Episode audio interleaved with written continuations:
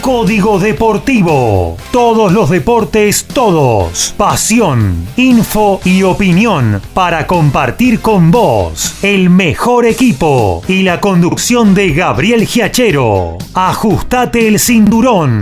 Arranca Código Deportivo.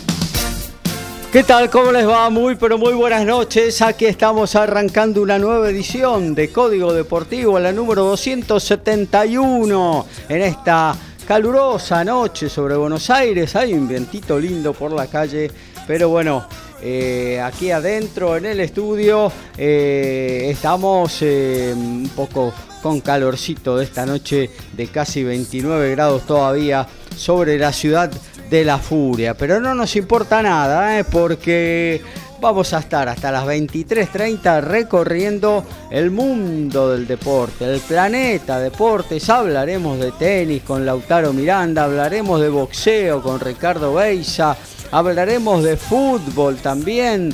Eh, meteremos algo bastante de automovilismo. Hoy arrancaron las pruebas de la Fórmula 1, las pruebas libres.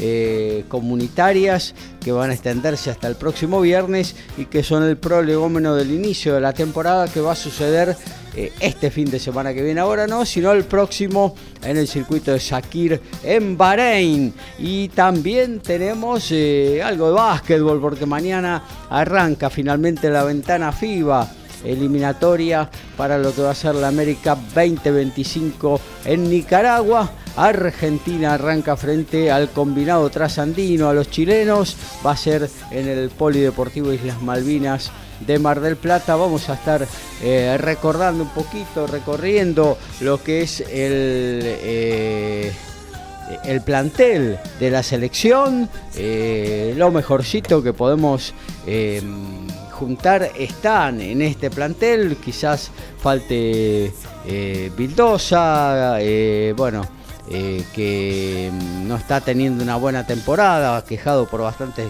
una serie de lesiones en, en Panathinaikos, donde está jugando en Grecia, eh, pero los demás están todos y algunas de las promesas que nos, nos, encienden una llamita de esperanza para lo que puede ser el futuro del básquetbol, pero bueno, tendremos que trabajar bastante y empezar a lograr resultados, crear confianza para de esta manera volver a un buen nivel eh, justamente en el concierto internacional. Pero bueno, presentamos ya a nuestros queridos oyentes, arrancamos en el estudio de MG Radio con nuestro especialista en boxeo, el señor Ricardo Ricky Beiza. ¿Cómo anda Ricky?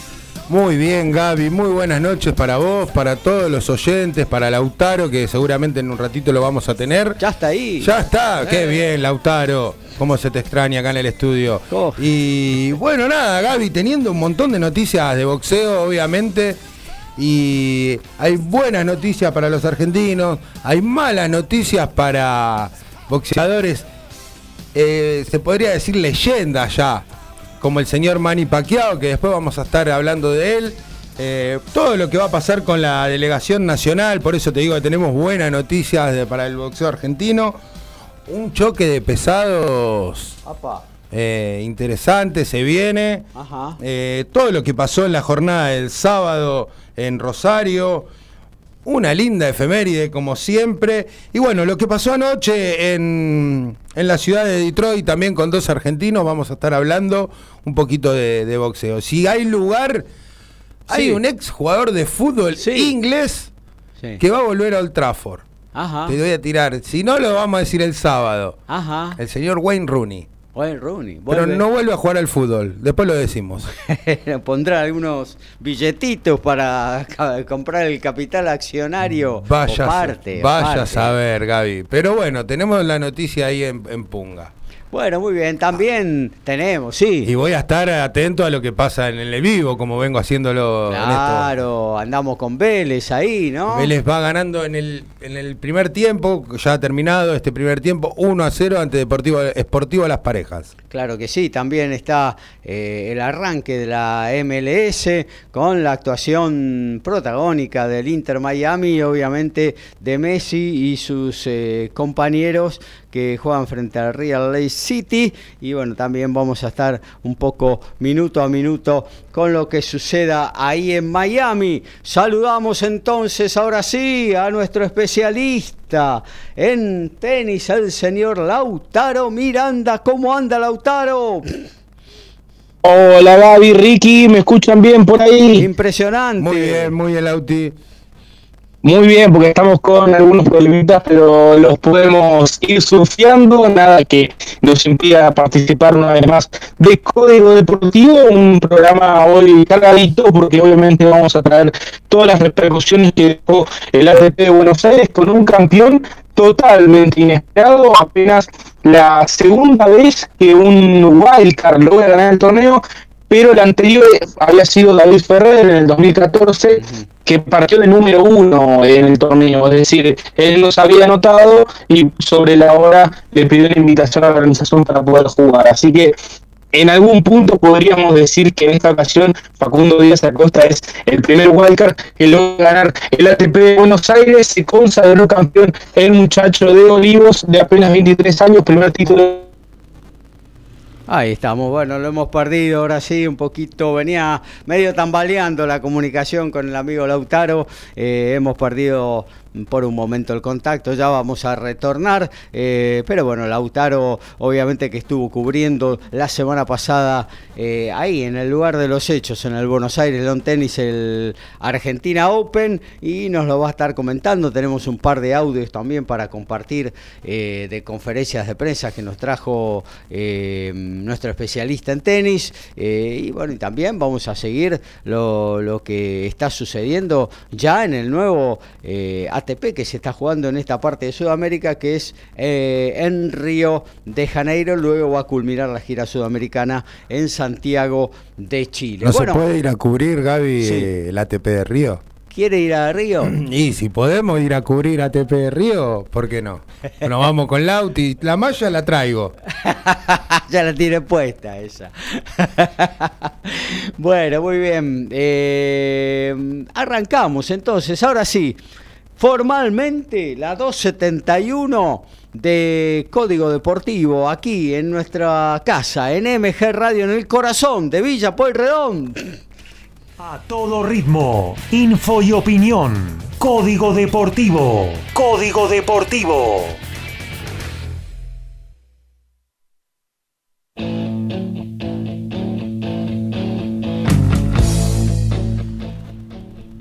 Y como, sabía, como habíamos dicho, Manny Pacquiao no estará en los Juegos Olímpicos este verano en París. Lamentablemente así lo decidió el Comité Olímpico Internacional, que le ha negado a su homólogo filipino la extensión, la extensión, perdón, que había solicitado para poder cumplir esto eh, con 45 años. Es un sueño que él tenía, lamentablemente la normativa impide participar en esta disciplina a deportistas mayores de 40 años. Bueno, se iniciaron hoy en Sakir las pruebas para la Fórmula 1 miércoles jueves y viernes eh, van a estar ahí los 10 equipos probando sus nuevas máquinas con prometedores resultados para otros, algunos inconvenientes en algunos, eh, pero bueno, lo vamos a estar desarrollando en la columna que tiene que ver con eh, el automovilismo. Ahora nos vamos a meter un poquito con el fútbol, amigo, porque... ¿Cómo no? Em, eh, se... ¿La Copa Argentina? Sí, nos vamos a meter en, lo que pasó hoy, Gaby. Dale, dale. Y bueno, se suspendió el partido lamentablemente entre Tigre, que iba ganando 1 a 0, con gol de Brian Aleman a los 50 minutos. Eh, le iba ganando a Chacarita. Recordemos que Chacarita no pudo llevar público, Tigre sí. Y las suspensiones por agresión a Brandam, el jugador de Chacarita. Sí. Eh, como dijo el señor, Gorosito. Perdón, Pipo Gorosito. Brandán cabeció la botella, dijo. Realmente voló desde la platea de Tigre una, una botella. Dos, objetos le pegaron a Brandán. Uno en la espalda y Brandán ahí se da vuelta. El que le pega en la espalda primero no, no, no, era un objeto muy, muy grande. Era, no sé, no sé bien. Para mí era una latita aplastada, ¿qué quiere que le diga? Y el segundo objeto sí ya voló una botella de plástico de agua. Y cabe, qué sé yo, yo sinceramente lo, lo vi como que Brandán vio venir la botella y no, no se corrió. No sé eh. si la cabeció como dice Pipo, pero sí vio el recorrido de la botella. Claro. Eh, los reales, que era una botella de, no sé, un litro y medio por lo menos, estaba llena. Claro. Y viniendo de la platea que te pegue eso es como si te pegara un piedrazo. Eh, realmente muy, muy difícil y bueno, provocó que no le que no le dejara abrir el ojo. Lamentablemente, eh, Brandam tiene, tiene un problema en el ojo. Como esto, a ver, son fuentes de, los directivos de Chaca, de Chacarita, que, dicen que Brandán no podía continuar el partido. Claro. Yo no, no soy doctor, como dice Bilardo cuando te recibiste, doctor, yo sí, dijo él, y lamentablemente no podría decir Gaby si pudo, podía o no podía seguir el partido, pero bueno, el árbitro dio cuenta de que no se no podía seguir y lo suspendió. Decidió eh, suspenderlo. Le, hizo caso, obviamente, a la doctora de Chacarita. Claro. Eh, y bueno, eh, finalmente terminó suspendiendo el partido. obviamente que eh, Aníbal Viller y, toda la delegación de Chacarita no quería obviamente hacer un, cambio por Brandán, eh, sino, sino quería bueno, en caso de que no pudiera seguir, directamente suspender el partido, así que ahora decidirá el Tribunal de Disciplina si el partido continúa o qué medida va pasará, a tomar. ¿eh? Un partido que tenía solamente la hinchada de Tigre, en principio iban a estar las dos parcialidades. y también en principio se iba a jugar en la cancha de Morón. Claro, que es un poco bastante más amplia. Pero em, bueno, eh, a, raíz de también incidentes que sucedieron hace un par de semanas en el estadio de Chacarita. Eh, de Funebrero, claro, Funebrero no se decidió que hoy no hubiera eh, en principio se le dio una sanción de cuatro partidos sin público a los tricolores de San Martín eh, y bueno, esto se hizo extensivo a la Copa Argentina. Eh, por eso hoy solamente cuando cuando te dicen que, que, te van a suspender así fechas, nunca te dan el, o sea, si es el partido de campeonato o si es eh, Copa Argentina, porque la Copa Argentina, recordemos que es una copa eh, donde las fechas se van armando semana a semana, porque tiene que ver mucho con, con el cronograma de partidos que vienen teniendo en sus ligas, en sus respectivas ligas, por ejemplo, en este caso Tigre está en primera división y Chacarita en la segunda división. Más las Copa Libertadores, Sudamericanas y todo eso también, ¿no? Claro, bueno. Y lamentablemente no se sabe qué va a pasar.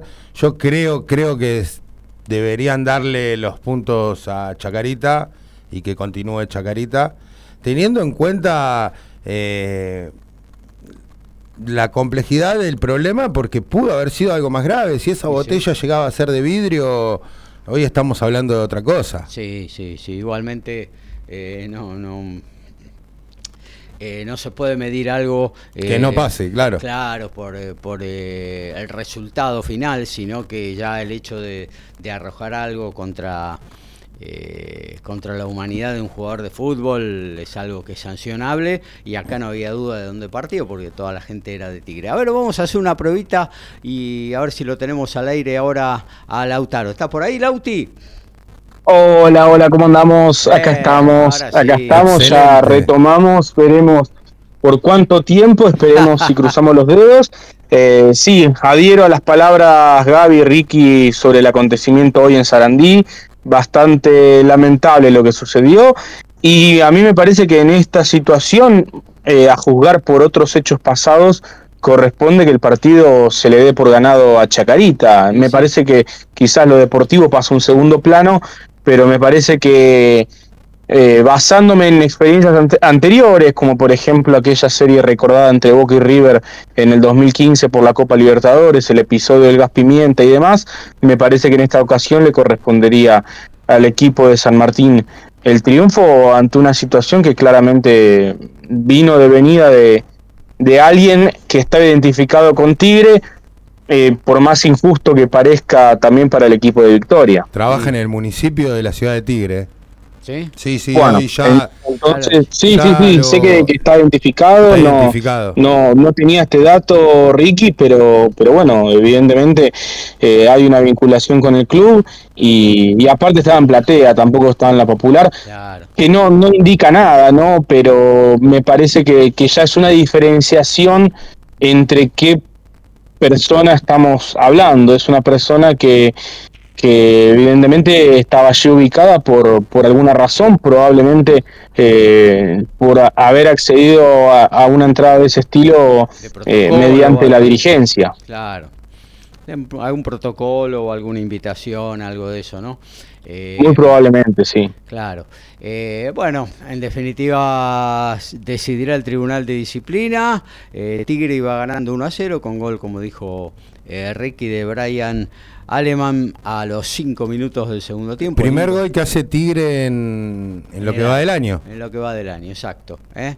Eh, y bueno, cuando pintaba todo para... Eh, bien, para Tigre, más allá de que este hecho lo, desencadenó la segunda amarilla del jugador Cardoso, ¿no? El capitán de Tigre, que derivaba en la expulsión. Ahí se armó eh, una, un encontronazo entre jugadores de, los dos equipos justo debajo de esa eh, platea de Tigre y bueno, ahí se desencadenaron los hechos que terminaron con la suspensión de, este partido y bueno, veremos eh, en qué termina todo. Em, recordemos que em, eh, bueno, que hoy está jugando Vélez frente a Sportivo Las Parejas. Se está dando un caso que hacía rato que no veía. Un jugador de Sportivo, la de Sportivo Las Parejas sufrió un golpe eh, y fue atendido por tanto los médicos de, su club como de los médicos de Vélez. Ah, recién vi que llegaron, el jugador ya está bien, está, está pidiendo para ingresar seguramente va a ingresar después de la pelota parada y un tiro libre para Sportivo La Parejas eh, bastante cercano al área de, de Vélez. No pasó nada, atajó Sosa, pero eh, hacía rato que no veía que dos, los dos cuerpos técnicos, cuerpo médico, mejor dicho, se acerquen a atender a un jugador, a un mismo jugador. Eh, bueno, la semana que viene va a seguir continuando la, Copa Argentina, el martes 27, 17-10, Sarmiento de Junín.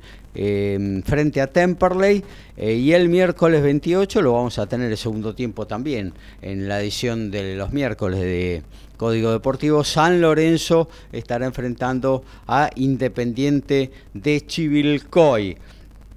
Después, eh, tal como dijo Ricky también, las cosas se van programando de acuerdo a cómo vienen los calendarios en esta Copa Argentina que a mí me gusta, me gusta mucho, quizás, eh, bueno, haría algunas modificaciones en cuanto a los partidos, dónde se juegan y demás, pero eh, es un torneo que me, me, apasiona. me, parece, me parece que, por ejemplo, Sportivo Las Parejas con Vélez que se juegue en la cancha de Platense hay, hay bastante, bastante localía, digamos, para Vélez. Claro, y bueno, eh, por eso yo diría, ¿no? Ya que Deportivo Las Parejas se da una ventaja de una categoría, de dos categorías. De dos, dos categorías. categorías eh, se podría jugar, no te digo en la cancha de las parejas, pero se podría jugar eh, no sé, en Colón, en, Unión. Claro, en Unión. Bueno, eso es lo que ocurre en la, en la FA Cup, ¿no? Este torneo tan tradicional que tiene el fútbol inglés,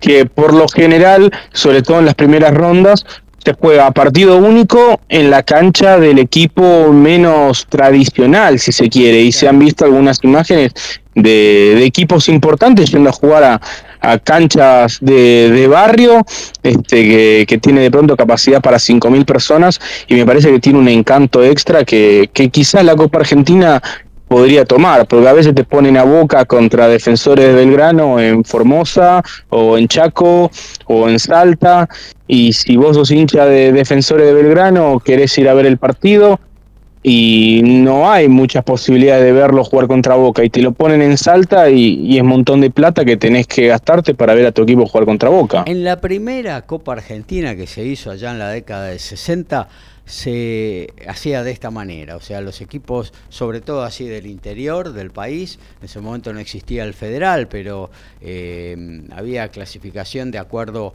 eh, a un scoring, que en ese momento no se llamaba scoring tampoco, ¿no? Es un término actual, eh, de acuerdo a la importancia de las ligas del interior, entonces los equipos del interior recibían en su cancha, por más pequeña que sea, recibían al equipo de la primera división. Está bien, pero Gaby, convengamos que en esa época la gente no viajaba tanto, no sé, no era tan masivo el movimiento que puede provocar hoy que vaya Boca, River eh, y Boca y River, porque los otros tres grandes no, no los veo como tibios para, la Copa Argentina. Yo creo que, por ejemplo, hay equipos como Colón, Unión, Newell Central, obviamente, y después hay equipos eh, del, ascenso, como puede ser Chicago, como puede ser Morón, como puede ser Almirante Brón, hasta el mismo Chacarita, si pudiese llevar gente, llevarían más gente a, otras provincias que, los tres eh, supuestos más grandes, ¿no? De, sacando Boca y River. Sí, sí, un poco demuestra la Copa Argentina por qué Boca y River están un escalón arriba. Eh, incluso de los más grandes, ¿no? Claro. Porque vos ves, eh, juegan Boca River, donde juegan y el estadio está, repleto. Cuando juegan Independiente de Racing y San Lorenzo, eh, completan su sector ahí a regañadientes y, bueno, y nada más, ¿no? Eh, Gaby, me llegó un mensaje de un oyente que es Gustavo, un amigo mío de la cancha que me tira cómo la AFA va a decidir el, el partido. El partido lo va a ganar Tigre, me dice. Ajá. Lo van a echar a Chacarita de AFA y a Chicago le van a sacar seis puntos. es terrible. Bueno, veremos. Chicago en la liga por las dudas. Chicago siempre en la liga. Bueno, bueno. Em, vamos a ver qué sucede con este partido. Eh, mientras tanto, estamos siguiendo, claro, lo de lo de Vélez, que va ganando 1 a 0, ajustadamente por ahora. Gol de Osorio a los 32 minutos. Ahí está. Em, y bueno, se viene la fecha de los clásicos con algunos de los. Eh, eh, de los equipos intervenientes que vienen más heridos que otros, otros que vienen mejor, pero bueno, es la fecha de los clásicos, se dice que es un partido aparte y bueno, vamos a disfrutar. A mí no me gusta mucho este concepto de fecha de los clásicos, no sé ustedes, compañeros. Es internacional, eh, ¿no? Sí, primero que, bueno, está esta curiosidad de que eh, empezamos por el hecho de que hay dos equipos mendocinos sí y no se enfrentan entre ellos. Primero, un desastre organizativo.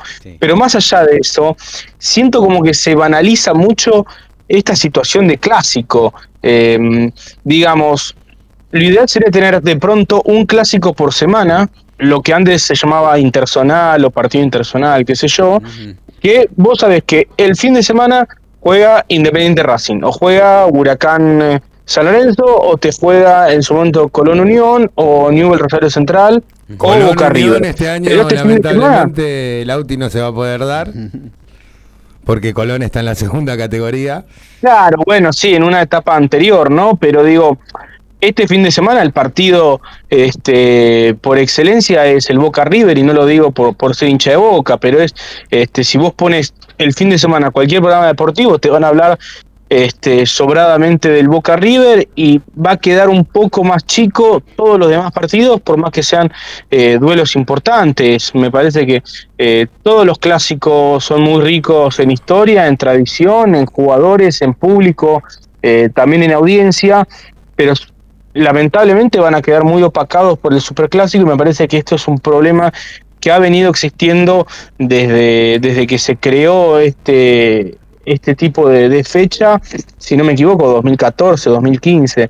obviamente tiene, tiene una riqueza cultural interesante, pero me parece que hay clásicos que quedan un poco perdidos eh, al, jugarse todos en el mismo fin de semana. Pero si están en diferentes horarios, yo me parece que no, que Boca River obviamente tiene ahí su lugar estelar, como siempre, domingo a las 17 o más temprano, según la época del año, eh, y es el único que se juega en ese momento, ¿no? Después, Independiente Racing, tenés el sábado, tenés estudiantes eh, gimnasia en otro horario, eh, Huracán San Lorenzo lo mismo, yo qué sé. Me parece que, eh, no sé. Igualmente, Gaby Lauti, Boca River ocupa el 95% de los programas de televisión de deportes. jueguen o no jueguen entre Claro, jueguen o no jueguen, eso lo iba a decir. Claro. Pero si de pronto en una fecha juegan Independiente Racing, y Boca juega contra Sarmiento y River te juega contra Barracas, de pronto ese fin de semana se, le da un poco más de preponderancia Independiente y Racing. Sí, le pueden dar un poquito más, pero se transforma en un 95 a un 90%. Le, lamentablemente, eh, es más, creo que Boca tiene más eh, tiempo en pantalla que River en lo que es eh, programas como F tanto, que se transmiten en, los canales de deporte. Y hoy, por ejemplo, sin ir más lejos, eh, estaba terminando el programa y dice, bueno, 30 segundos de San Lorenzo. Y después imagínate lo que pueden llegar a hablar de Independiente. De Godoy Cruz. De, Godoy Cruz, que... Hoy me sorprendí, por ejemplo, eh, debo reconocer que en Fox, en el programa que conduce Adrián Puente, que bueno, buscan encontrarle una vuelta un poco distinta. Este, hoy le hicieron una nota bastante interesante a, al Gato Oldra, este, el director técnico de, Godoy Cruz, que bueno, mañana va a estar jugando contra Colo Colo por la Copa Libertadores, y me, me dio una buena sensación ver que, que se le puede buscar una vuelta y ofrecer cosas interesantes eh, sin que todo sea Boca y River. Así que en ese sentido un punto a favor para, para el programa de Adrián Puente que, buscó una nota interesante por otro lado.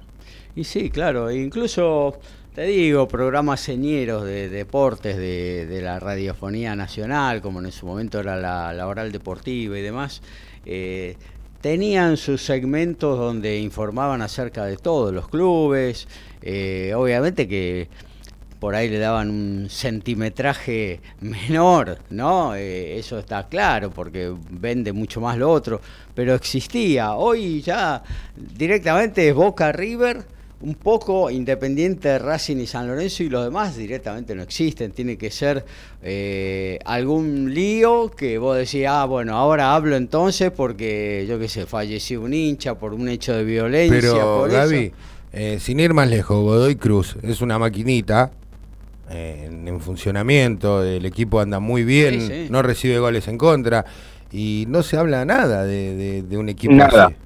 Pero nada de nada se habla. Y Godoy Cruz demostró en lo que va del campeonato que juega mejor que River, que juega mejor que Boca, que juega mejor que cualquier otro equipo tanto en la parte defensiva como en la parte ofensiva. Y no se habla de esto. Y por eso me dio mucha alegría esto que me acabas de decir, de que en un programa se puede hablar de, un equipo como Godoy Cruz y... Uy, el gol que se comió es por Diego las parejas. Eh, y, y que demuestre y que haga escuela, porque lamentablemente hoy todos los programas son 95% Boca y River, o River y Boca, y después, ni, ni panelistas ya tienen los otros equipos. Y aparte de eso lo traslado, o se lo traslado también. No, no, no, y, y, aparte, por ejemplo, yo me acuerdo, una vez Agustín Fantasía, que, que bueno, está trabajando en Teis Sports, él contaba una vez que entró al canal siendo el, el notero o el movilero de Arsenal de Sarandí. Este, ya no te estoy hablando de un equipo grande, te estoy hablando de Arsenal de Sarandí, que hoy sería impensable, primero porque está en la B, pero sería impensado eh, creer que, no sé, un equipo como Defensa y Justicia o Lanús puede tener un movilero en un canal como Tice Sport, este, muy, muy lejano. Sí, hoy sí, hoy sí, hoy sí. Eso yo lo traslado también a los que se dicen programas deportivos, ¿no? Porque vos decís, eh, bueno, tal programa, en tal radio, programa deportivo, hablan todo de fútbol. Está vendido por ahí el tenis con fulano o mengano o perengano y bueno, se habla un poquito de tenis, dos minutos, dos minutos y medio, un micro. Y porque está vendido. Porque está vendido, nada más. Y después no, hay, no hay como no hay como código, que hablamos de todo. Acá se habla de automovilismo, de boxeo, de rugby, de tenis. los otros deportes no existen. Entonces, Hockey, hablamos de todo. Se lo rotula de programas deportivos y en realidad no lo son no lo son, pero bueno, eh, es un poco también lo que pasa a nivel fútbol eh, con Boca River y un poco el desprecio hacia, eh, hacia los demás equipos, ¿no? lamentablemente es así. Bueno, arrancó en Miami, 21 minutos, Inter Miami, Real Salt Lake. están 0 a 0. No estaría mal estar en Miami, ¿no? En Miami o en Río, algo tenemos que armar en Código Deportivo. Mira, Escucha, hablamos de boxeo, de fútbol, de rugby, de tenis, de automovilismo, de hockey y de soccer. Porque no, es, fútbol, es soccer. Sí, sí, para ellos es soccer, claro, soccer. Eh, Yo te comento, Ricky, a vos te va a interesar. 3 de marzo juegan Alcaraz y Nadal en Las Vegas, así que si hay alguna pelea interesante por aquellas fechas, vamos arreglando algún viaje. ¿Qué te parece? 3 de marzo y podríamos tener algo, ¿eh? eh pero lamentablemente va a ser eh, el 8 de marzo. Y bueno, y no Las Vegas. se puede, se puede coincidir. ¿eh? No en Las Vegas, va a ser en, en Arabia, algo muy importante para el boxeo. Bueno, ahí estamos. Usted dice Usyk Fury. No. ¿Cuál? Ah, no, ese. Joshua. Ah, Joshua Ganú. Ganau. Ganau. Ganau, Ganou. Sí, sí. Eh, como se pronuncie el, el, señor africano. Tal cual, tal cual. Y bueno, ahora las peleas a partir de los petrodólares están aterrizando en Riyadh, en Arabia Saudita, eh, a menudo, ¿no? Y veladas realmente importantísimas. Eh, bueno, cerramos un poquito lo de fútbol, nos vamos a meter en un ratito con el tenis, porque Lautaro tiene muchas cosas para contarnos.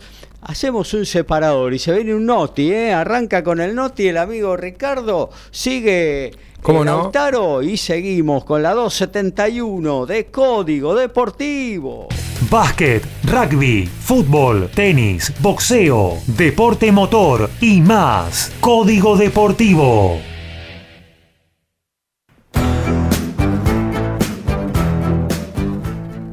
Y anoche, el oriundo de Burlingame, Ricardo Rubén Bebo Villalba, cayó por knockout en el noveno asalto ante el local Joseph Hicks en la ciudad de Detroit, Estados Unidos. El tenis argentino tendrá un nuevo top 100. Se trata de Mariano Navone, tenista de 9 de julio. El día de ayer logró ganar a Federico Coria en Río de Janeiro. Jugó en la cancha central porque, bueno, Luego estaremos comentando las razones en la columna, pero jugaron en la cancha central, ganó Nabone y se metió por primera vez en su carrera al top 100 a sus 23 años, el oriundo de 9 de julio, primer triunfo ATP para él, y el que tiene chances también de meterse por primera vez esta semana es Tiago Tiranta, actualmente 99 en el ranking en vivo, depende de algunos resultados, pero también el chico de La Plata, ex número 1 junior, con chances de meterse entre los 100 mejores para el día lunes. En lo que tiene que ver con las 24 horas de más, lo vamos a estar eh, ampliando en la columna de automovilismo, pero solamente dos argentinos estarán participando de esa mítica carrera, serán Nicolás Barrone y José María Pechito López. Lautaro, todo tuyo el espacio. Muchas gracias Gaby. Eh, bueno, tenemos para comentar en dos partes, porque bueno, el tenis es así, este, ocurre todo muy pero muy rápido y mm, el fin de semana se disputó el, o sea, tuvimos el fin de semana en el ATP de Buenos Aires, el, Argentina Open celebró su vigésimo cuarta edición y tuvo un campeón inesperado. Eh, de los más inesperados que, haya tenido este torneo. Vos sabés, Gaby, Ricky, que este es un torneo que si bien es un 250, siempre ha tenido eh, campeones de enorme nivel. Eh, de, los 24, de las 24 ediciones, en apenas 3 hubo campeones que nunca en su carrera fueron top 10. Es decir, de los 24 campeones, solamente 3 no fueron top 10 en toda su carrera. Es decir, de 21 ocasiones tuvieron, tuvimos un campeón de primerísimo nivel, incluyendo ex números, ex números uno del mundo como Nadal, como Guga Kurten, como Carlos Alcaraz, este, o como Juan Carlos Ferrero, entre otros. Eh, así es el nivel que ha tenido este torneo históricamente. También tuvimos campeones como Dolgopolov y Chequinato, que no fueron top 10, sí han sido top 20. Y el otro que no ha sido top 10 es justamente Facundo Díaz Acosta, campeón este fin de semana en la Catedral del Tenis Argentino, superó a Nicolás Jarry por 6-4 y 6-3 para coronarse campeón, primer título ATP, un jugador que tiene muy pero muy pocos triunfos eh, en el circuito, es más, tiene 9 victorias ATP, bueno, ahora tiene 10, pero de esas 10, 6 vinieron jugando en Buenos Aires. Digo, ahora tiene 10 porque ayer en Río de Janeiro sumó la décima, pero digo, tiene muy pocos triunfos ATP y ya tiene un título. Este, algo que, que, no ocurre tan seguido porque ganar un título no es para nada fácil, menos en un torneo que tuvo jugadores de enorme nivel, como por ejemplo Nicolás Jarry, a quien le ganó en la final, y un Nicolás Jarry que venía de ganarle a Carlos Alcaraz el día sábado. Este, Jarry completando una enorme semana, le ganó a Brinca, le ganó a Echeverry, le ganó a Alcaraz y bueno, terminó perdiendo con Díaz Acosta. A veces el tenis es, es muy caprichoso, tiene estas cosas y, bueno, el chileno de todos modos completó una grandísima semana. Él estaba en cierto punto satisfecho, así lo expresó luego en su conferencia de prensa post final de haberse sacado, como él dice, una final ATP de la manga, este, ganándole al número 2 del mundo, nada más y nada menos. Él no dice que es el mejor triunfo de su carrera, pero lo pone en un, en un lugar muy, pero muy importante. Cree que emocionalmente haber ganado el ATP de Santiago el año pasado o algunos triunfos en Copa Davis son más importantes desde el costado emocional pero cree que, definitivamente está entre los cinco mejores triunfos de su carrera y un Alcaraz que se fue con sensaciones un poco ambiguas de Buenos Aires. Obviamente el público este, lo, lo, lo celebró muchísimo, este, estuvo con él, pero de tenis debemos decir que no, no estuvo muy fino, que ha mostrado algunas falencias que definitivamente no, no vimos lo que esperábamos ver de Carlos Alcaraz. Y tenemos un audio, Gaby, para poder compartir acerca de, la conferencia de prensa, de lo que dejó el español en conferencia de prensa, lo que manifestó luego de haberse visto superado eh, ampliamente por Nicolás Jarry el día sábado. Un torneo, digamos que complicado, eh, en el sentido de que, como tú has dicho, al final también era el primer torneo de tierra desde hace mucho, bueno, los primeros primer partido yo sabía que me iba a costar eh, y aún así me, me, encontré bien a nivel de, a nivel de tenis, pero al final también eh, he jugado contra jugadores bastante, bastante incómodos. Eh, Harry hoy, bueno, con, con, el saque que tiene, el, el, tipo de juego que tiene, eh, es difícil entrar, entrar en el partido. Obviamente he tenido muchísimas oportunidades que, que no he aprovechado, sobre todo el primer set, muchos 0-30, muchos 40 iguales, que, quizás he jugado de una manera que, que no era la correcta en, ese tipo de, momentos y obviamente cuando desaprovechas muchas eh, ocasiones eh, contra jugadores como, como, Harry hoy pues te pasa, esa factura. El Tebrek no lo he jugado nada bien, muchos errores y, bueno, ya voy ya contra, contra remolque. bueno, bueno, ahí pasó el, el español que, que definitivamente no, no, estaba muy contento con, con su rendimiento, con su resultado, un, torneo que no, no, ha mostrado buen nivel eh, en ninguno de los partidos, ni contra Camilo Carabelli, ni contra Andrea Babasori. Me parece que quizás el segundo set contra Babasori fue lo mejorcito que, que se le haya visto. Y definitivamente el partido contra Jarry no se sintió cómodo en ningún momento. Me parece que Jarry sacó a un nivel no top 10, top 5, eh, metió muchísimos saques a 190, 195, 200 kilómetros por hora, muchísimos primeros, eh, fue realmente, al menos en la cancha, se veía muy difícil pensar que Carlos este, podía encontrar la vuelta al partido porque no aflojó en ningún momento, sí quizás tuvo algunas dudas eh, Jarry en, en, el último juego con su servicio, este, lógico por otro lado, por la magnitud del, del, resultado que estaba a punto de conseguir, pero es como que Alcaraz no se enganchó nunca en partido tampoco, eh, tuvo en ese game tres o cuatro pelotas de quiebre, y es como que no, no, le, no podía quebrar, no podía quebrar, este, es como que no se subió nunca al tren y bueno, en algún momento si vos no te subís, el tren sale sin vos y en este caso Jarry logró el mejor triunfo de su carrera. Y bueno, eh, del otro lado de la moneda estuvo Facundo Díaz Acosta, que, que supo aprovechar las oportunidades que le dio el cuadro, este, ganó muy buenos partidos, no perdió ningún set en toda la semana y realmente jugó un tenis espectacular, se coronó campeón. Y bueno, del puesto 87 saltó al puesto 59, que es su ranking actual, y del puesto 59 ayer, tras el triunfo ante Babrinca en Río de Janeiro, saltó al puesto 51 en el ranking en vivo. Si mañana gana, este, que bueno, ahora después vamos a estar comentando contra quién juega, eh, se meterá por primera vez top 50 y tenemos Gaby para compartir las sensaciones de, Facundo luego de, haber obtenido este título que, bueno obviamente lo tomó por sorpresa al joven de Olivos.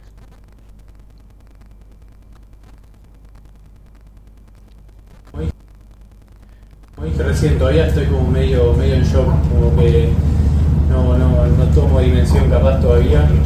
Eh, nada, no, no, no, creo que cuando me baje un poco todo ahí voy a, voy a caer y, voy a capaz de entender eh, y, dimensionar capaz lo, de esta semana. Eh, la verdad que fue una semana increíble, vino un montón de gente durante todos los días, eh, encima fue increíble, fue el mejor tenis creo que en mi vida y bueno, nada, hoy estoy acá y, no, la verdad que no puedo creer. Bueno, ahí pasaba Facundo Díaz Acosta expresando las primeras palabras luego del triunfo más importante de su carrera, sin ninguna duda.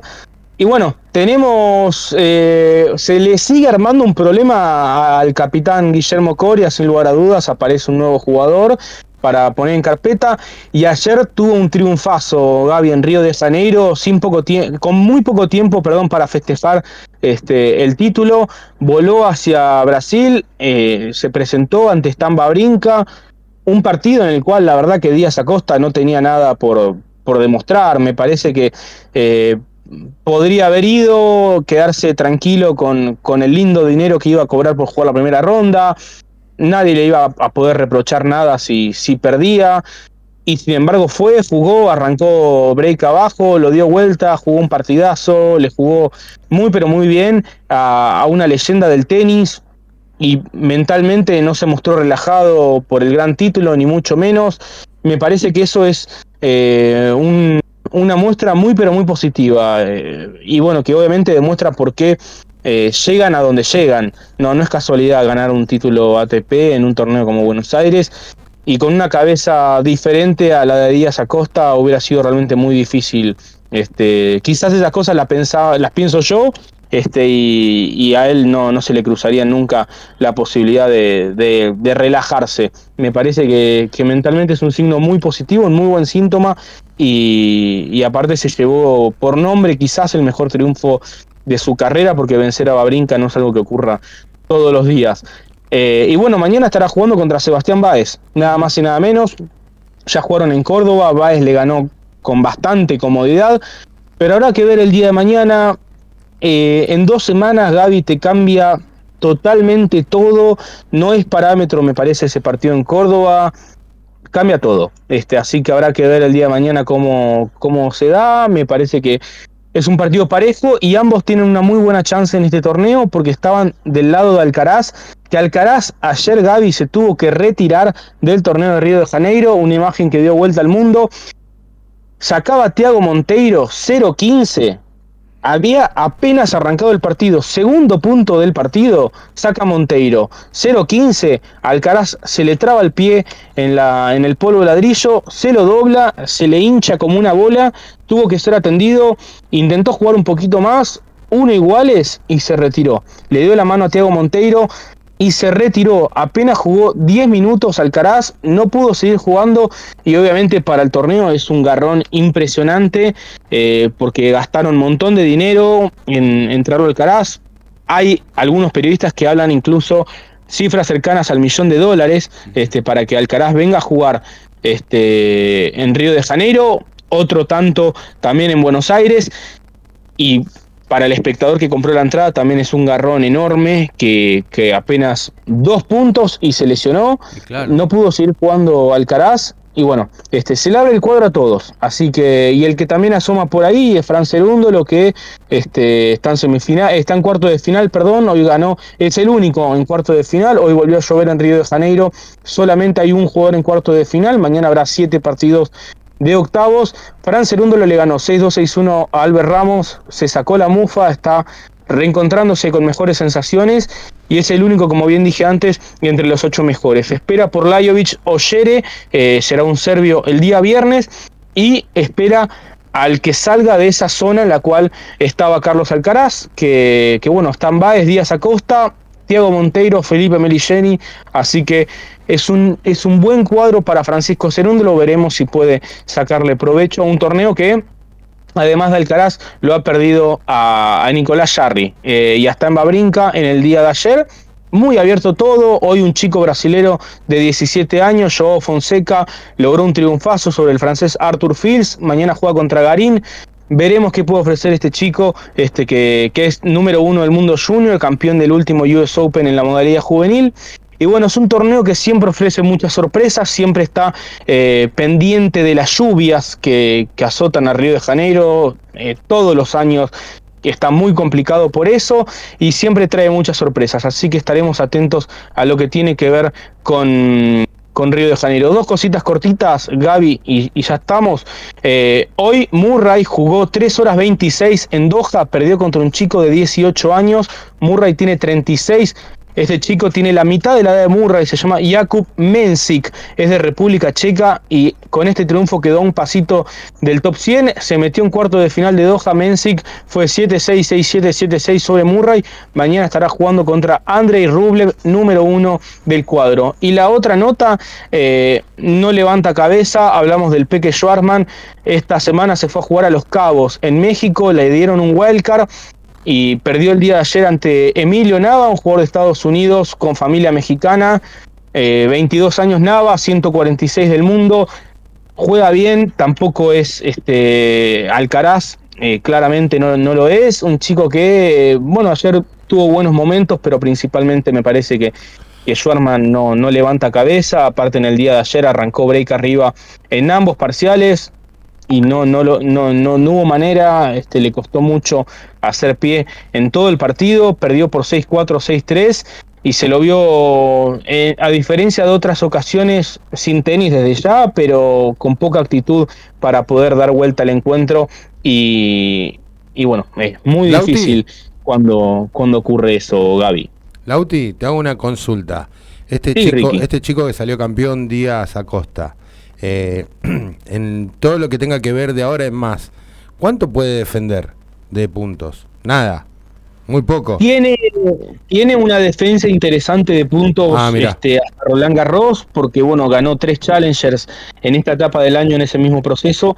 Pero, pero bueno, la realidad es que si logra ganar una serie de partidos a nivel ATP, que uno imagina que el nivel lo tiene, habrá que ver mentalmente cómo se adapta, pero eh, tiene para seguir subiendo un par de, peldaños más porque obviamente lo que se defiende de Challenger no es lo mismo que se defiende a nivel ATP. También los rivales no son los mismos, entonces eso hay que contemplarlo.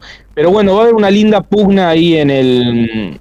Eh, en, por la cuarta plaza olímpica, si se quiere, que, tiene Argentina, porque si bien le ha sacado bastante trecho a Federico Coria, la realidad es que Coria prácticamente no defiende puntos hasta después de Roland Garros. 10 de junio es la fecha límite para los Juegos Olímpicos, para, para la lista de los Juegos Olímpicos.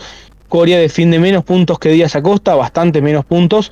Eh, pero bueno, Díaz Acosta le ha sacado una diferencia importante. Así que hoy por hoy pareciera ser esa la, la lucha. Habrá que ver si, si se mete en Abone, necesita sumar bastantes puntos. Si se mete tirante, este, si Cachín termina levantando un poco el nivel, este, que, que bueno, lleva varias derrotas consecutivas.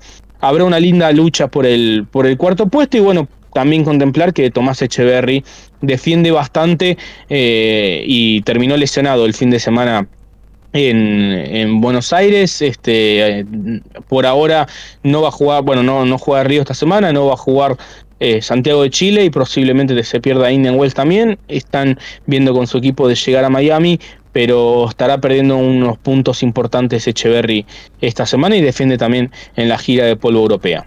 Me puso muy contento a mí el triunfo de, Mariano Nabone, ¿no? que es un jugador que, que, ganó muchos Challengers el año pasado. No sé si fue el que más ganó de los argentinos. El, que más ganó, exactamente, Gaby. El que más eh, torneos Challenger ganó el año pasado. Y bueno, eh, esa lucha, bueno, hoy con su primer triunfo eh, ayer con su primer triunfo en, ATP, lo catapulta a un top 100, eh, el tan deseado top 100 para eh, esos jugadores ¿no? que la vienen peleando de abajo, que están primero en torneo Future, después en Challenger, y bueno, el tan deseado top 100 con quizás algún sponsor que se pueda conseguir, que, que te pueda bancar un poquito eh, otra estructura de equipo para pensar eh, eh, un poco más en el futuro con, con, otra óptica, ¿no?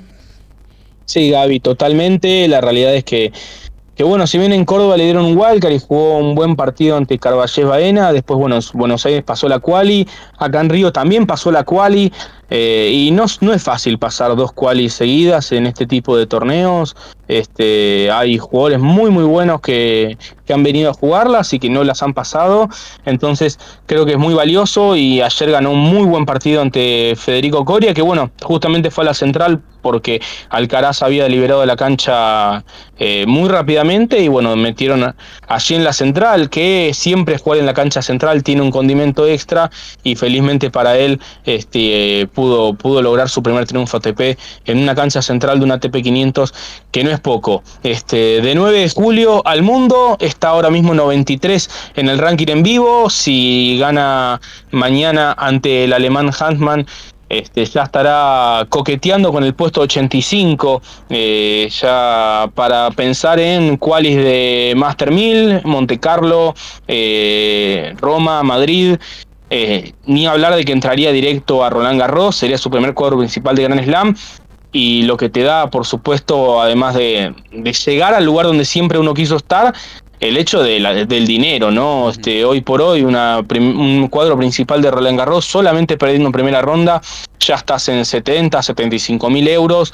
Eh, si logras entrar a Wimbledon, estás en algo parecido y ya te da mentalmente una tranquilidad este, para poder afrontar lo que sigue de la temporada, ni hablar si, si además logras ganar un partido, ¿no? Eso desde ya, eh, ya si ganas un partido estás arriba de los 100 mil euros en Roland Garros, entonces es como que el camino enteramente se te va este, facilitando. Después, bueno, vienen otras complicaciones, hay que defender puntos, eh, por ejemplo, el año pasado eh, el español Bernabé Zapata eh, estaba tocando el puesto 40 cuando metió semis acá y en, en, Buenos Aires y en Río y ayer perdió en Río en primera ronda y hoy queda 140.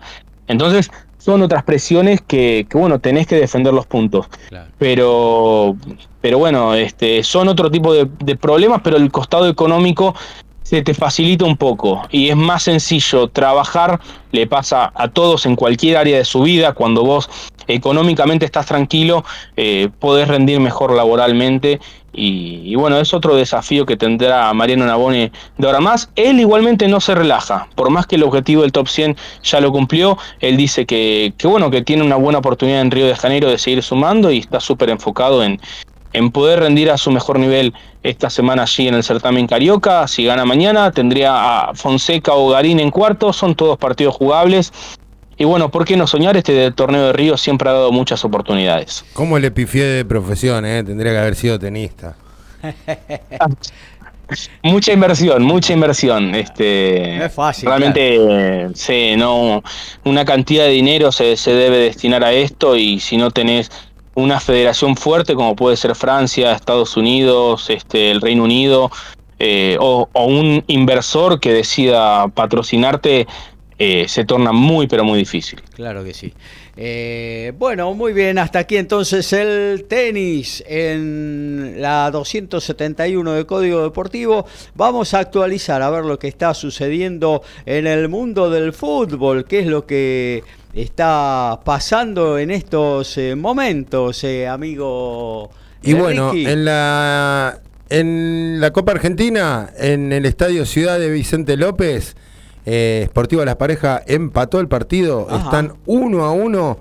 El gol, uy, golazo de Vélez. En este preciso instante, golazo de Vélez, se pone el partido 2 a 1 a falta de dos minutos. Mm. Pero terrible gol para verlo, para ponerlo entre los mejores del año, seguramente. Vélez está convirtiendo muchos goles en los últimos minutos. ¿eh? Exactamente. el fin de semana le ganó el partido a Huracán. Claro. Aquino nuevamente eh, había sido el autor del primero, ahora mete su segundo gol. A Riestra también le ganó sobre la hora. y tenemos lo que pasa en la MLS. Hay gol del Inter de Miami. Eh, Taylor. Robert Taylor. Robert Taylor, eh, a falta de 6 minutos, eh, convierte el 1 a 0. Ya estamos en tiempo de descuento, así que estaría faltando todo lo que venga en el segundo tiempo, que no lo vamos a terminar, pero vamos a informar hasta donde, hasta donde del programa, ¿no? Somos pasionales, tenemos buena onda y también nos calentamos. Sumate a Código Deportivo. Somos como vos.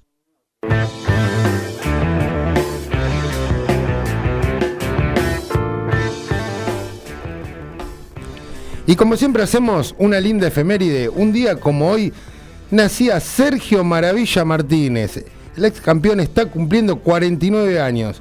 Sergio fue campeón mundial peso medio CMB OMB, campeón lineal del peso medio durante cuatro años boxeador del año y knockout del año en el año 2010 y boxeador del año en el año 2012.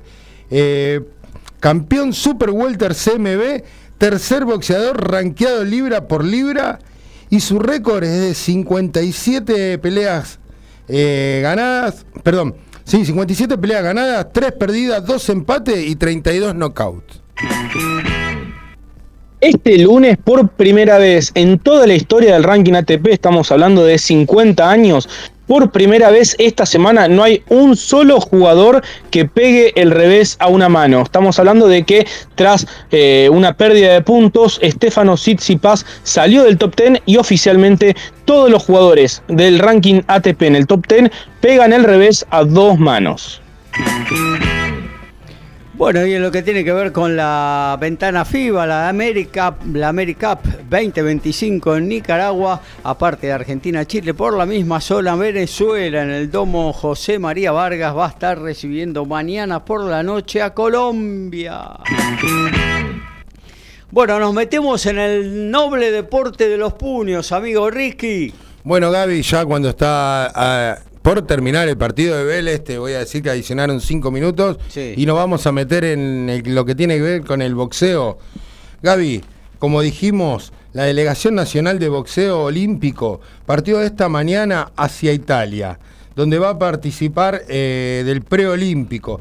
Eh, esto es muy importante porque hay 50 plazas en juego para París 2024. Eh, va a comenzar el 4 de marzo, Ajá. Ah, justo la fecha que dijo Lauti. Eh, va a comenzar el 4 de marzo en la ciudad de Busto Arcicio. Eh, igual previo a esto van a viajar a otra ciudad. la delegación va a estar en un campus en la ciudad de Asís, en Italia también, donde van a haber más de 30 países que van a participar de, de lo que tiene que ver con el preolímpico para hacer sesiones de sparring entre ellos.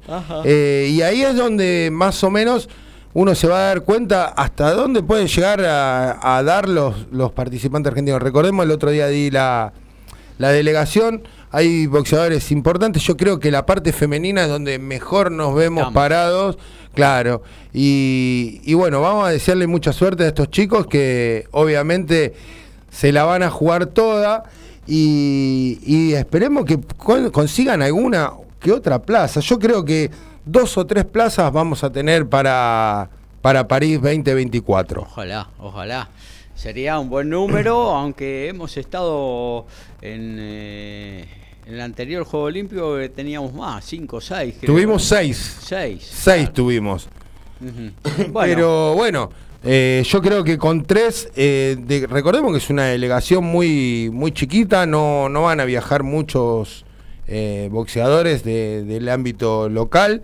Así que le vamos a desear suerte. Vamos a ver lo que va a pasar en la ciudad de Asís. Ahí nos vamos a dar cuenta hasta dónde pueden llegar estos chicos. Previo a esto, estuvieron entrenando en el CENAR.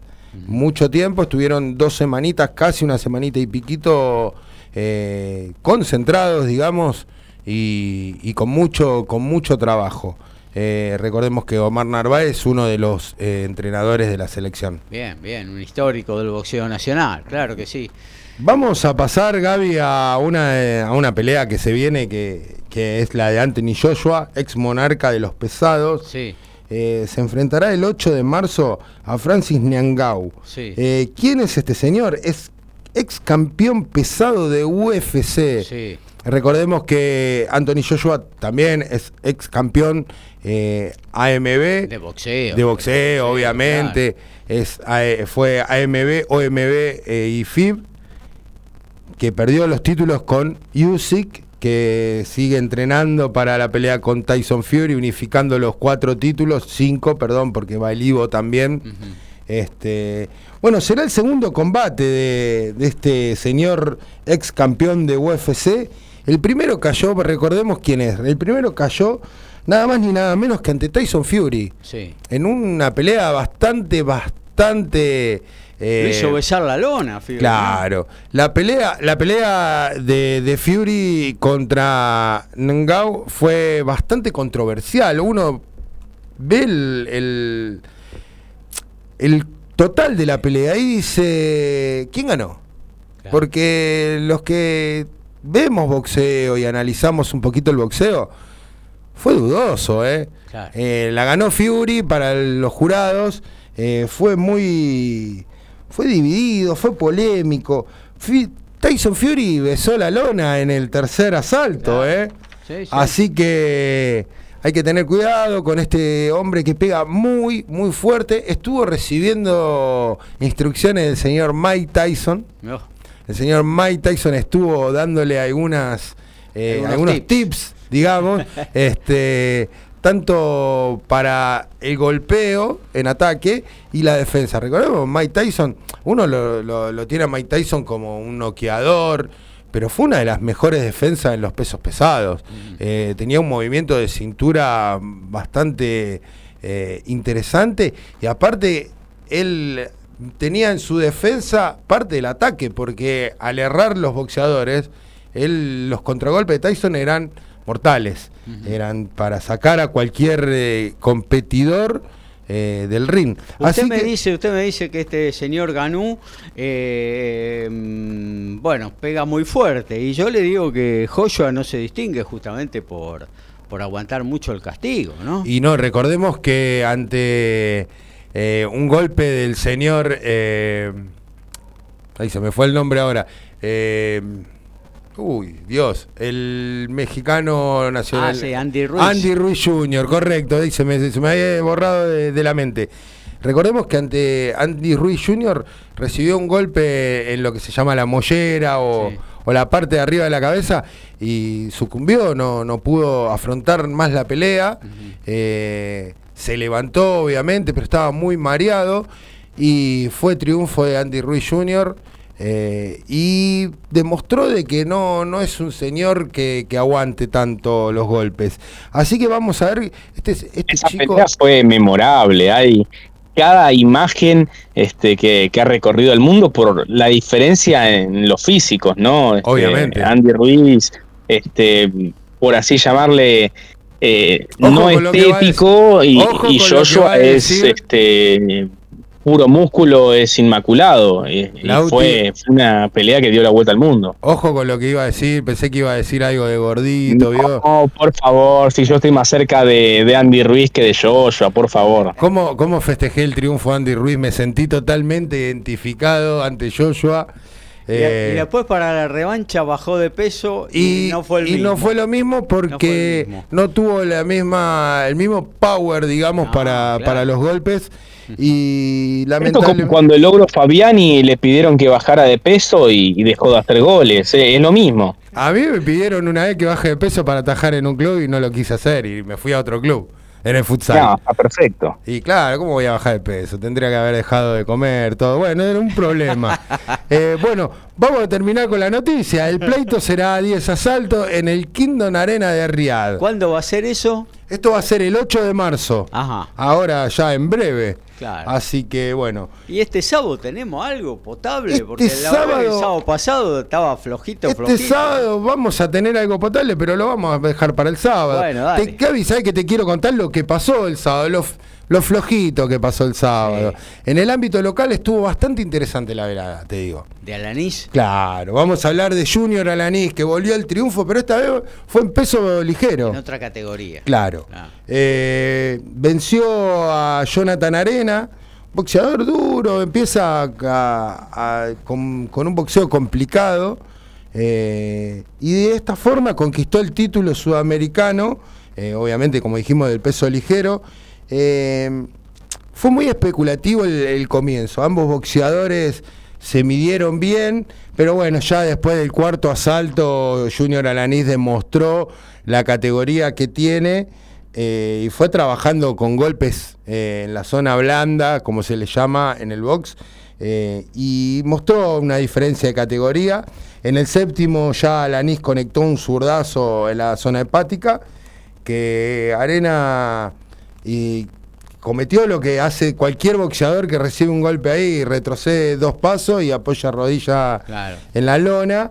Eh, pero bueno, es el, el golpe con efecto tardío que se le llama y evitó la cuenta de 10. ¿eh? Se pudo parar, pero cuando el árbitro le dio el pase, No, una andanada de golpes de, de Junior Alanis, evitó, evitó el, evitó que llegue al final el árbitro, de que, que se convierta en un knockout y lamentablemente para, para este chico Arena eh, se la, la pelea se terminó. Así que Junior Alanis es campeón sudamericano eh, de los ligeros. Vamos a ver qué se le viene. Es una categoría muy difícil en el ámbito No, internacional, donde hay monstruos, donde hay figuras. Y yo creo que no... Es muy difícil, es muy No, difícil, no, no. lamentablemente. Imposible casi. Mm. En el boxeo todo puede pasar. ¿no? Eh, obviamente, pero- como, como yo digo, en el boxeo cualquier cosa puede pasar, pero bueno. Y en la pelea de semifondo fue bastante linda también. Eh, por su parte, David Núñez, un peruano que es radicado acá en la ciudad de, de San Fernando. Ajá. Nadie esperaba mucho, nadie esperaba mucho por, por él, digamos. Y dio el batacazo, se impuso ante Misael Gra- eh, Grafioli, que era el local, eh, con un knockout en el noveno asalto, cuando todos esperaban, obviamente, que, Grafioli gane la, la pelea. eh, Núñez hizo, hizo bella de, un muy buen trabajo defensivo más que nada, porque Grafioli atacó, atacó, Núñez supo evitar los golpes y contragolpeó bastante bien y noqueó, demostró que tiene una pegada interesante, veremos qué va a pasar y esto hace que, que el cetro sudamericano de Super Mosca se lo lleve este chico peruano que obviamente está radicado en, en Buenos Argentina. Aires. Ahora, te cuento Gaby, Sí, parecía local, ¿eh? sí. Muchísima gente viajó hasta la ciudad de Rosario para poder alentar a este chico eh, peruano. Y interesante pelea, muy linda para, para, para verla y analizarla, porque obviamente yo la vi en vivo, pero me, me gusta analizarla nuevamente siempre a las peleas. Trato, si me da el tiempo, obviamente, porque el trabajo a veces no me lo permite, pero bueno. Te cuento, Gaby, por último, Sí. o para ir cerrando, que como conté, el Bebo Villalba perdió ayer en la ciudad de Detroit, pero también participó en la ciudad en la velada Wenceslao Mancilla. El paranaense no pudo ante el invicto da, Dabelli Smith, eh, fue por fallo unánime a seis rounds en una pelea bastante cerradita, bastante cerradita. Esto fue en el Wayne State Fiddle House de la ciudad de Detroit. Muy complicado el lugar, de donde la arena donde combatieron. En Y- Detroit, y listo. En Detroit, vamos a decir que, que- La combatieron en ciudad de. Robocop. Listo. Ah, mire usted, no lo tenía ese Sí, dato. sí. la ciudad de, de Robocop. Y bueno, para decirte y contarte la última que, que nos llegó, una noticia de hoy, eh, Floyd Mayweather le lanzó una propuesta al señor Manny Pacquiao, de quien hoy hemos hablado, en una exhibición entre ambos. Ya se venía hablando. ¿Cuánto es el monto que... El cash. ¿Cuánto es el cash? Para Manny Pacquiao. ¿Cuánto decís, Gaby, que puede llegar? 10 millones. No, mucho, mucho. 5. 4 millones de dólares. Eh. Yo creo que el señor Manny Pacquiao no va a aceptar. Eh, el Por eve- 10 sí. Por 10 sí. Por 10 voy yo también, por Ah, uno voy yo, pero bueno, no soy Ah. Manny Pacquiao. Eh, este evento, obviamente, como viene sucediendo, eh, Mayweather lo, están, lo está empezando a conquistar el, el aforo japonés. Eh, un aforo que para el boxeo de, de Mayweather no es el mejor, digamos. claro.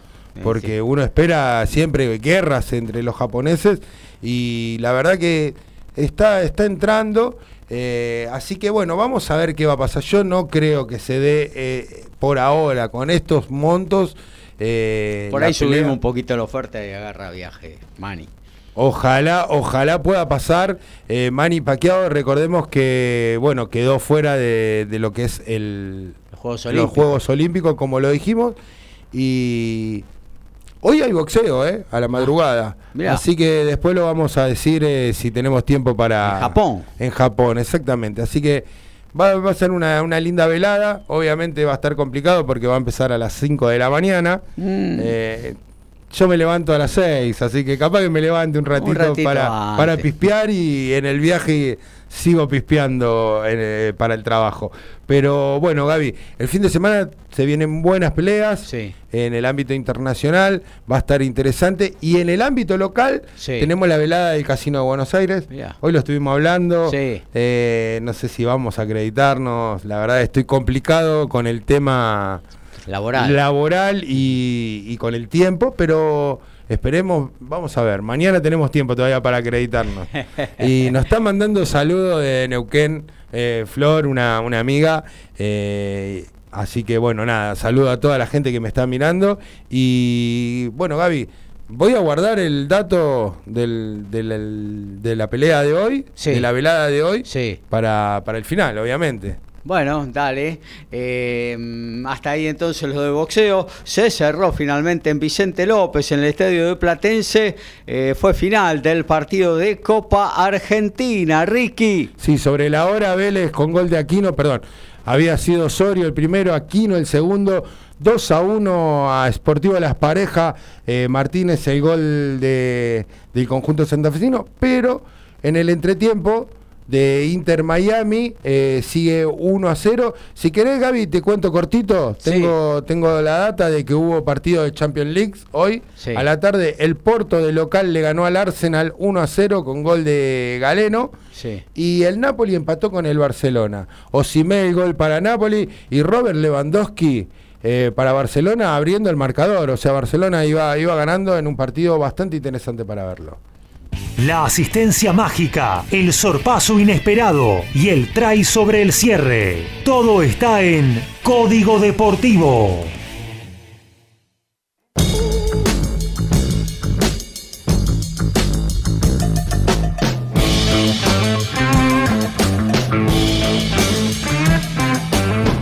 Esta semana se está jugando el WTA 1000 de Dubái, allí en los Emiratos Árabes, un torneo que cuenta con las mejores jugadoras del mundo. El día de ayer perdió Arina Zabalenka, la número 2, a manos de Donna Vekic, una jugadora que la ha complicado en muchas ocasiones a la bielorrusa, recordando una fuerte derrota, por ejemplo, en los Juegos Olímpicos de Tokio hace casi tres años. Ayer perdió Zabalenka, como bien dije, pero hoy lograron meterse en cuartos de final varias de las principales candidatas, entre ellas la número uno del mundo, Igas Biontek, fue 6-1, 6-4 sobre Linas Vitolina. También ganaron Coco Goff y también Elena Rybakina. Y acá. Ah, perdón, Gaby. Acabamos de hablar de él. Está en otra noticia. Calvin Ford, entrenador de Gervonta Davis, reveló una pista de quién sería el próximo rival del Tank. Es- Todo esto apunta a que puede llegar a ser Manny Pacquiao. Todos quieren pelear contra Mani. Eh, pero la última palabra, obviamente, la tiene el señor Al Heyman. Bueno, Ignacio Montenegro, eh, el gran piloto argentino, muy joven él, eh, y último campeón del TCR Sudamérica en lo que fue el prólogo de la pretemporada del TCR eh, español, con dos fechas de dos carreras. De las cuatro carreras ganó tres, se consagró campeón. Vamos a tener en un ratito la palabra grabada a partir de una eh, de una entrevista que le realizaron culminada la última carrera eh, mm, una periodista española. Bueno, y nos vamos a meter justamente entonces con esto del automovilismo. Eh, el Winter Series TCR España es lo que ganó Ignacio Montenegro, este Nobel, piloto argentino, un gran talento, da para mucho más que estos autos de mm, de turismo con los cuales está manejando y está sobrando. Eh, realmente, recordemos lo que dijimos recién, TCR Sudamérica 2023 fue del piloto de, de Raratili y bueno, ahora eh, en esta previa que hace el TCR España lo, lo, ganó casi contundentemente, puesto que ganó tres de las cuatro carreras y en la, en la cuarta terminó segundo. bueno, Ahora lo que se viene para Montenegro eh, será su participación junto con el Haas eh, Motorsport, con eh, Levente Losongi, el húngaro, como compañero de equipo, eh, van a participar en el TCR Europa con el Honda FL5. Esto va a ser a partir del 19, 20 y 21 de abril, arranca el campeonato en Valelunga, en Italia, y el 11 y 12 de mayo recién arrancará este TCR Spain, que con la misma marca Montenegro eh, está militando en el equipo ALM Motor Sport. Eh, y bueno, una gran alegría que un piloto argentino esté en el alto nivel eh, europeo del automovilismo. Esto le decía a la televisión española, Ignacio Montenegro, terminada la cuarta carrera y siendo ya consagrado campeón del Winter TCR Spain. Contento, contento de, haber obtenido la tercera victoria también eh, de haber tenido el campeonato de la Winter Series, muy muy feliz por lo que estamos logrando. Para eso sirvieron estas dos fechas, ¿no? para cometer errores y también aprender de ellos, como fue el día de ayer con, una mala salida. También para entender un poco cómo funciona el auto a la hora de correr y a la hora de clasificar. Así que fueron muy lindas experiencias para no estar frío y estar en, un poco mejor en ritmo para lo que vendría a ser la primera fecha en abril. ¿Qué esperamos ahora? Eh, un, se viene un receso grande, a seguir entrenando, a seguir entendiendo un poco el auto, conclusiones que, que estamos sacando con el ingeniero también me sirvió mucho para conocer este nuevo equipo, está bien en otro continente, así que es un poco diferente todo. Pero bueno, acostumbrarme un poco a, las nuevas culturas y obviamente que seguir aprendiendo de, toda la gente que me rodea. Gracias. Ahí estaba la palabra del piloto argentino que tiene un gran futuro. ¿eh? En lugar donde vaya va a ser realmente protagonista si tiene una máquina que le permita esa posibilidad. Bueno, arranca el 24 y 25, sábado y domingo próximo, el prólogo de Qatar de el WEC, el campeonato de resistencia, ¿no? Eh, esto va a ser eh, algo así como una prueba comunitaria para lo que va a ser eh, el debut de la categoría el otro sábado, el 2 de marzo, donde se van a correr los 1812 kilómetros de Qatar, una carrera que eh, durará alrededor de 10 horas. Dos argentinos van a estar participando, uno el Nicolás Barrone, el piloto de ingeniero Maswich, que mm, correrá en la categoría LMP2, la segunda en importancia, la primera es la de los Hypercars, estará subido al Oreca 07 del AF Course, recordemos que ya viene de ser campeón en el WEC, Nicolás Barrone en el 223, subido eh, a un Corvette oficial en la categoría inferior, LMGT. Este año han cambiado las categorías en el WEC, están la Hypercar, la LMP2, esta que va a correr Barrone, y la otra va a ser la GT3, la ML, LM GT3, en la que va a estar participando un histórico del automovilismo nacional, como es José María Pechito López, quíntuple campeón del mundo, tres veces en el WTCC con Citroën y dos veces con Toyota en los Hypercar. Aparte, ganador en el 2021 de la categoría o de la carrera emblemática de la categoría que son las 24 horas de Le Mans. Este año no va a participar en Hypercar, entonces Pechito pero sí lo va a hacer en el equipo eh, Acodis. En esta categoría, la GT3, tendrá como compañero de equipo al japonés Takeshi Kimura y al francés Esteban Mason, eh, poblada como nunca esta categoría,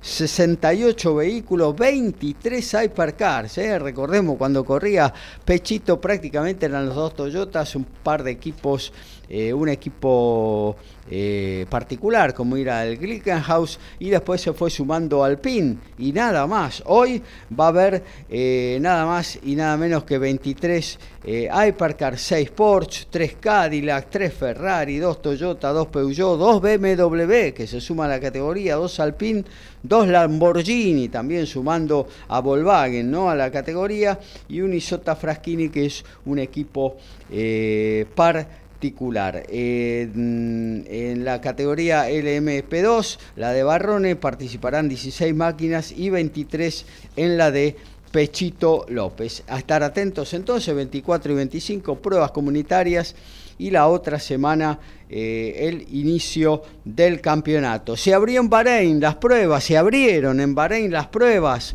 de la Fórmula 1 y cambió muy poco, ¿eh? porque Marx Verstappen rompió todos los relojes en Sakir, le sacó más de un segundo de diferencia a todos sus perseguidores. Realmente el RB20 debutó a todo trapo eh, allá en Medio Oriente, 1.31.344 el tiempo del tricampeón del mundo, segundo Lando Norris con McLaren, 1.32.484 a un segundo 104 milésimas, tercero Nicolás Sainz con Ferrari. Em, bueno, eh, gran performance entonces de, de, Red Bull y todos los equipos probando mucho, dando muchas vueltas, haciendo muchos grandes premios con neumáticos duros. Em, es un primer día de pruebas, los coches se están poniendo en pista, mañana va a ser el segundo, se culminará todo esto el viernes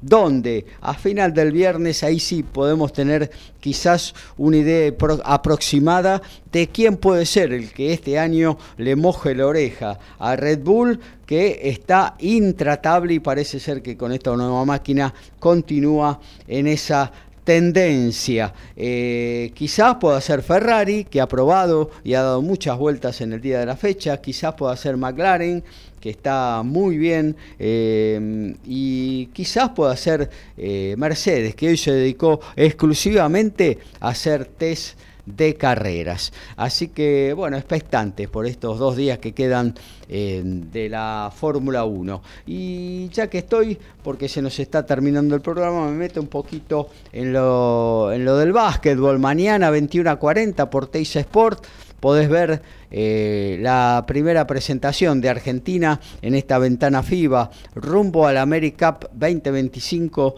de Nicaragua. Eh, será en el Polideportivo Islas Malvinas de la ciudad de Mar del Plata y Argentina viene con todo, eh, con lo mejor que tiene está Argentina, va a ser, viene en Campazo, viene DEC, viene Bolmaro, viene...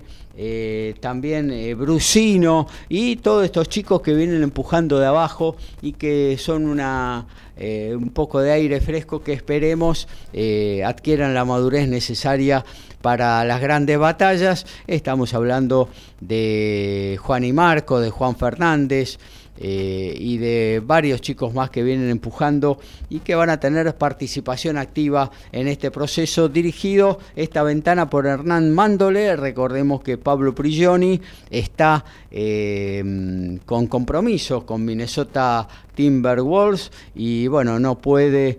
Eh, eh, no puede eh, venir a dirigir, pero Hernán Mandoli y Nicolás Casalánguida van a ser los que estén al comando de esta selección argentina que, está en la misma zona que Venezuela y Colombia. Los venezolanos, lo vino tinto, eh, recibe a los cafeteros en el domo José María Vargas. Luego esto se va a trasladar recién a noviembre de este año, donde Argentina eh, ahí va a estar jugando contra Colombia y contra Venezuela y cerrará eh, la participación eh, el eh, en febrero del 2025. Recordemos que para esta zona se clasificarán tres equipos, con lo cual Argentina debería eh, estar seguro para clasificarse para este torneo. Hay una zona que realmente es la zona de la muerte, Bahamas, Cuba. Estados Unidos y Puerto Rico, que es la zona D, se clasifican tres. Ahí hay que buscar, ¿eh? ¿Quién queda afuera? Dijimos Bahamas, Cuba Estados Unidos Puerto Rico. Puerto Rico. Estados Unidos o Puerto Rico adentro. Puerto Rico, Estados Unidos se supone que están adentro, pero bueno, Cuba y Bahamas. Vamos a ver. Cuba. No, no está pasando el mejor momento el claro, cubano. Pero bueno, y Bahamas no, no, viene mal, pero yo creo que Cuba es. Lo va a superar. Y si históricamente. Ahí está, bueno, ahí lo anoto, ¿eh? Lo anoto en febrero del año que viene, hablamos. A ver Ponemos unos boletitos ahí en, en la apuesta. Y bueno, fíjese, entre en alguna de esas casas que están online y le mete unos, unos billetitos. Eh, Canadá, República Dominicana, México y Nicaragua es la otra zona. Eh, y también eh, Brasil, que estará junto a Panamá, Paraguay y Uruguay. se clasifican 12 equipos para esta AmeriCup que tendrá Nicaragua haciendo de anfitrión. Bueno, nos estamos metiendo en los últimos minutos de esta, la 271 de Código Deportivo. Tiempo de meter un freno, de adormecer la bola, de meter un rebaje. Se termina. Código Deportivo.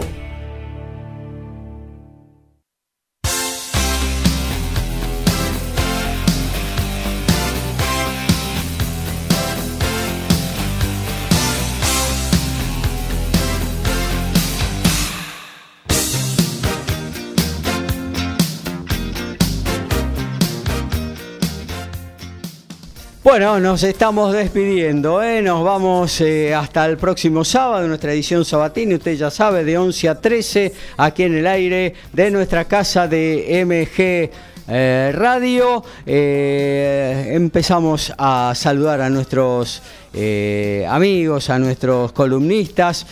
arrancamos por Valvanera para saludar a Lautaro Miranda. Gracias por estar, Lautaro, y el sábado nos volvemos a escuchar.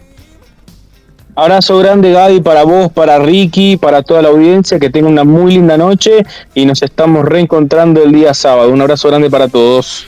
Muy bien, Ricky, para vos también. El sábado seguramente nos vamos a volver a ver. Claro, Gaby, el sábado acá nuevamente, esperemos tener a Lautaro alguno de estos sábados presente acá. Eh, bueno, nada, un saludo a mi mamá, a todos los oyentes, a vos, Gaby, a Lauti y nos quedamos sin internet como para decirle el resultado de Inter. pero bueno. está 13, 13, minutos del segundo tiempo, sigue 1 a 0 con gol de Robert Taylor, el Inter Miami superando al Real Salt Lake. Bueno, ¿Eh? así que el sábado, Gaby, acá estamos. Saludo a mi amigo Coco Pérez que está viéndonos en vivo. Gracias a todos por estar ahí, prendidos a Código Deportivo. Nos reencontramos el próximo sábado a las 11. Chau, chau. sometimes.